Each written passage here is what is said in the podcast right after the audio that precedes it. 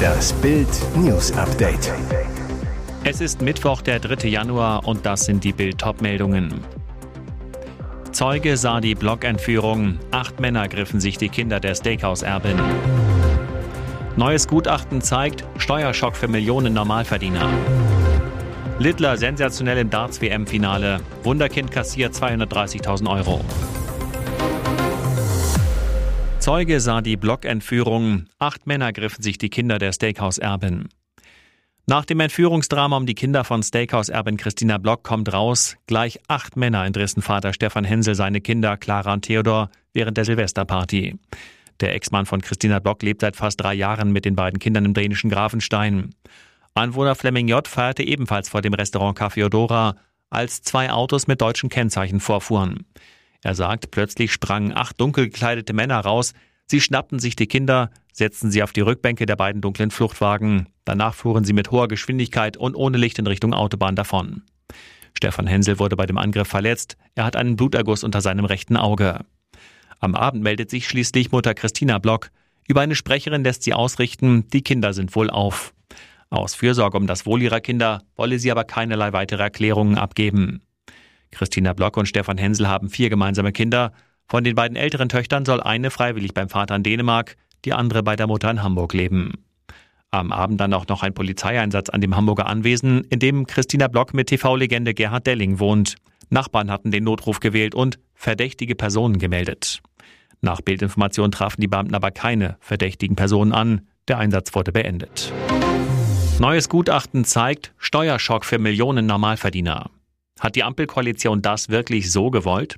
Finanzminister Lindner ist stolz auf seine 15 Milliarden Euro Steuerentlastung in diesem Jahr. Aber bei der Einkommensteuer werden nur Besser- und Spitzenverdiener spürbar entlastet. Zu diesem Schluss kommt das Kölner Institut für Wirtschaftsforschung. Am meisten belastet wurden dagegen Gering- und Durchschnittsverdiener sowie Alleinerziehende mit einem Kind. Die krassesten Beispiele. Ein Singlehaushalt mit 30.000 Euro Jahreseinkommen spart genau 297 Euro. Wächst das Einkommen auf 100.000 Euro, wächst die Entlastung mit auf satte 1.271 Euro. Eine Familie mit zwei Kindern und einem gemeinsamen Bruttojahreseinkommen von 130.000 Euro hat am Ende des Jahres 262 Euro mehr. Eine Familie mit nur 42.000 Euro Jahreseinkommen dagegen 33 Euro weniger. Eine alleinerziehende Person mit einem Jahresbruttoeinkommen von weniger als 36.000 Euro kommt am Ende des Jahres auf ein Minus von 144 Euro. Der Grund Steuern und Abgaben, die in diesem Jahr höher ausfallen. Lösungsvorschlag das von der Ampel versprochene Klimageld, circa 140 Euro pro Kopf. Die Experten, ein Klimageld, das die Ampel ohnehin als Kompensation für den steigenden CO2-Preis vorgesehen hatte, wäre jetzt wichtig, um auch geringe Einkommen angemessen zu entlasten. Mehr Zahlen, wer wie viel draufzahlt und wer wie stark entlastet wird, gibt's auf Bild.de. Experte zur gescheiterten FDP-Abstimmung. Neuwahlen wären das Beste. Immerhin ein Problem weniger für die Ampelregierung. Die FDP-Mitglieder stimmten bei einer Befragung knapp für einen Verbleib ihrer Partei in der Regierung. 52,2 Prozent stimmten zu. Den Austritt aus der Regierungskoalition wollten 47,8 Prozent. Parteienforscher Professor Jürgen Falter von der Uni Mainz zum knappen Ergebnis. Man sieht, wie gespalten die FDP-Mitglieder sind und wie bedrohlich die Lage für die Partei ist. Die Unterlegenen sind weiterhin unzufrieden und werden noch unzufriedener sein. Die Lage sei für die FDP brüchig und prekär, sagt der Experte.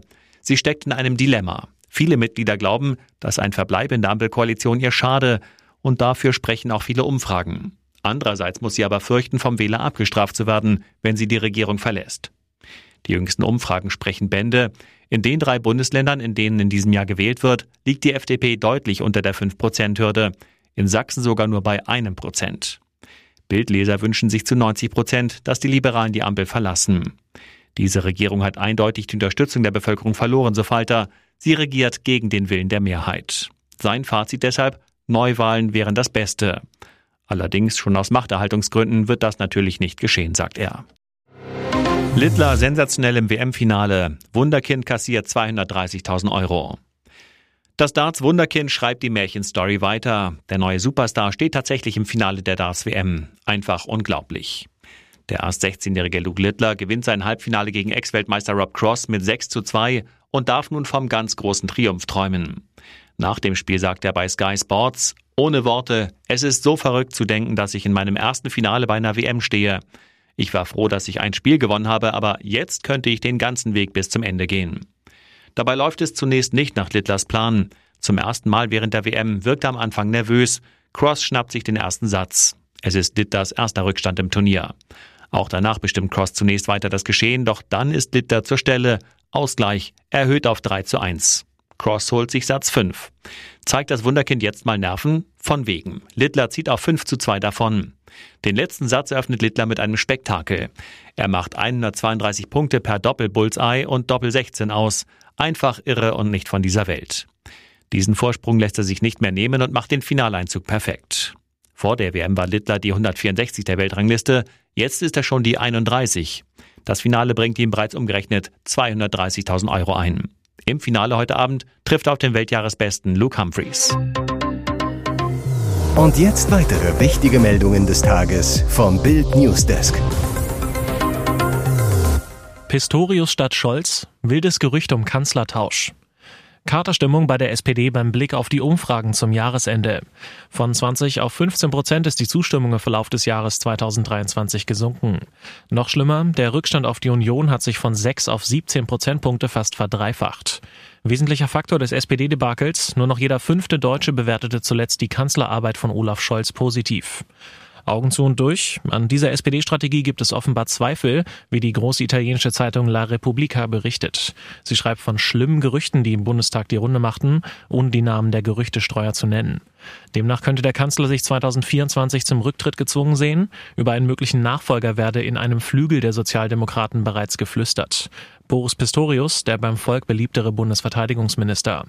Grund für den Wechsel im Kanzleramt laut zwei anonymen Quellen, die die Berlin-Korrespondentin der Zeitung zitiert, der Skandal um die Betrügerfirma Wirecard und deren abgetauchten Chef Jan Marschalek.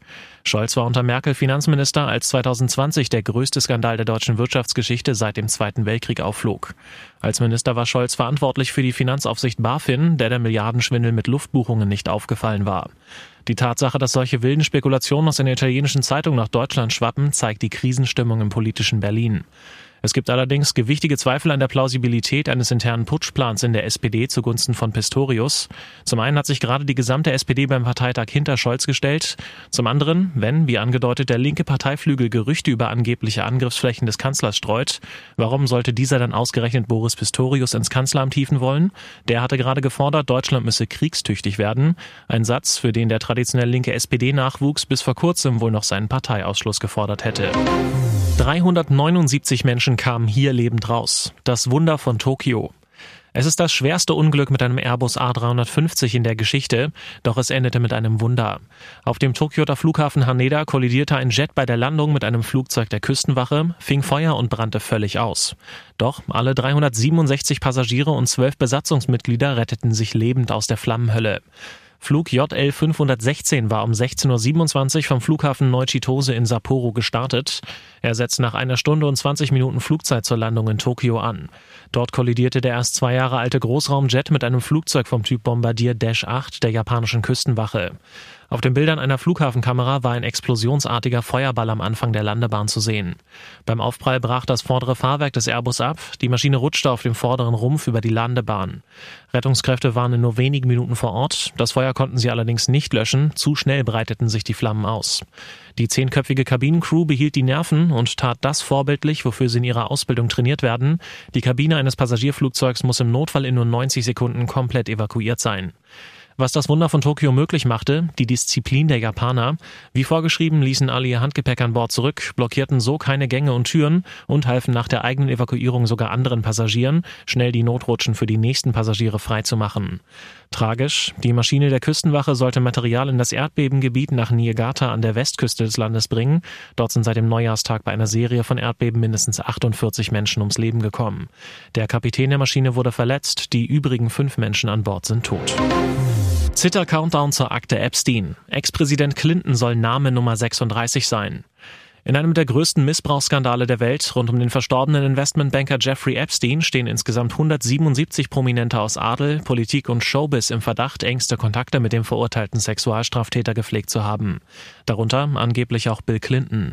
Neu ist, dass in dieser Woche die New Yorker Bundesrichterin Loretta Preska Gerichtsakten früherer Klagen gegen Epstein und seine Partnerin Ghislaine Maxwell freigibt. Die Namen in den betreffenden Akten waren zuvor anonymisiert worden. In der Liste aufgeführt sind sowohl Opfer als auch vermeintliche Täter und mögliche Mitwisser. Clinton soll laut ABC News aufgeführt werden als John Doe 36. Mit dem Platzhalternamen John Doe bei Frauen Jane Doe werden in den USA Personen mit unbekannter oder geheimer Identität bezeichnet. Der heute 70-jährige Clinton wird in den Dokumenten angeblich mehr als 50 Mal genannt, soll am häufigsten in den Akten zum Fall Virginia Jeffrey auftauchen. Jeffrey hatte Prince Andrew vorgeworfen, sie als 17-jähriges Mädchen sexuell missbraucht zu haben. Der Sohn von Queen Elizabeth hatte die Anschuldigungen bestritten. 2022 gelang es ihm mit einer außergerichtlichen Millioneneinigung einen Prozess abzuwenden. Die Anwälte von Jeffrey hatten laut ABC News angeblich versucht, Clinton vorzuladen, um über seine Beziehung zu Epstein auszusagen. Der Ex-Präsident bestreitet aber bis heute jemals Epsteins Privatinsel besucht zu haben. Frühstart um 7.48 Uhr. Shahin und Bender legen beim BVB los.